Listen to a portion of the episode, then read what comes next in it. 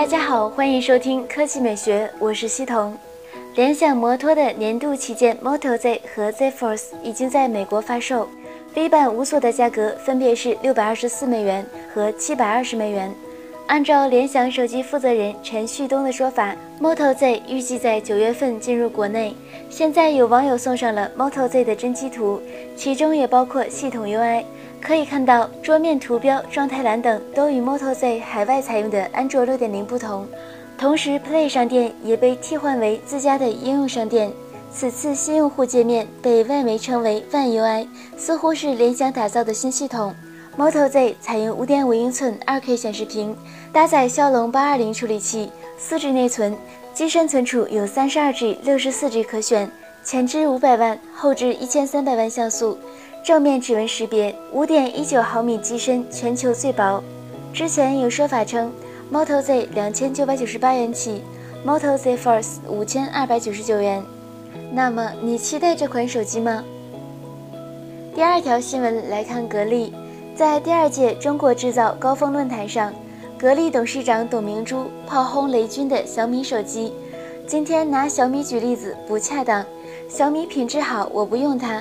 这种情况是没有的，大家选择不用小米手机，是因为小米质量不行。没有人会说因为小米价格太贵我不买它，并且小米把控不了供应链的品质。格力的手机在世界上是第一，不是销量第一。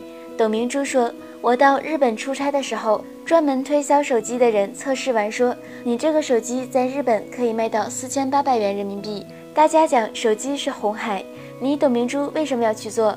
我首先声明，红海是因为你没有技术，你没有创新的文化。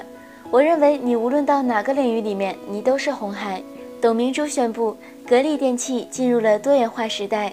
目前除了空调，格力还涉及小家电、手机以及新能源汽车等领域。现在格力手机已经卖到第二代了，销量是一个什么样的情况呢？董明珠称，格力电器的产品质量得到了消费者的认可。口口相传才算是真正的成功。希望格力手机二代能够达到日销十万。有媒体报道称，目前格力手机一代已经停产，第二代有两条格力自建的生产线生产，日产量在几百台左右。在全国政协十二届四次会议开幕日期间，董明珠说：“以前我说一年要销售五千万台，结果媒体就说一年过去我没有达成目标。”其实这只是一个理想，并不是说今天讲了，明天就要实现五千万台。我也不觉得有申辩的必要。那对于董明珠的这份自信，你怎么看呢？科技美学微信公众账号的新闻：iPhone 七不再送耳机，将于九月十三日发布。那么你需要三点五毫米耳机口吗？大部分网友都选择了需要。百分之二十六选择需要，因为习惯了；百分之二十三选择需要，出门还要带个转接头，太麻烦；百分之二十二选择需要，有很多好耳机，适配容易；百分之十七选择需要，充电听歌不方便；只有少数网友选择不需要。滑滑滑肥皂评论：我宁愿手机厚两毫米，也不想整天带个转换接头。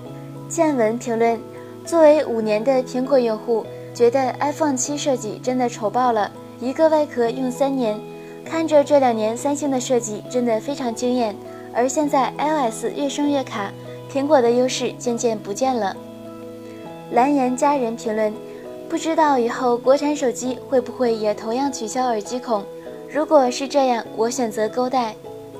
要自然醒评论：iPhone 六要第三次大卖了，这才是库克的良苦用心，你们哪里会懂？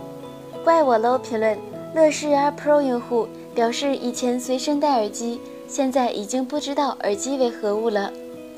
文评论：苹果的一贯理念就是我给你什么你就用什么，因为我给你的都是最好最合适的。这个耳机明显就是这个理念的代表。当然还有不能更换电池，不能插内存卡，要都换成小卡才能使用。这些蛋疼的设计，我到现在还不能接受。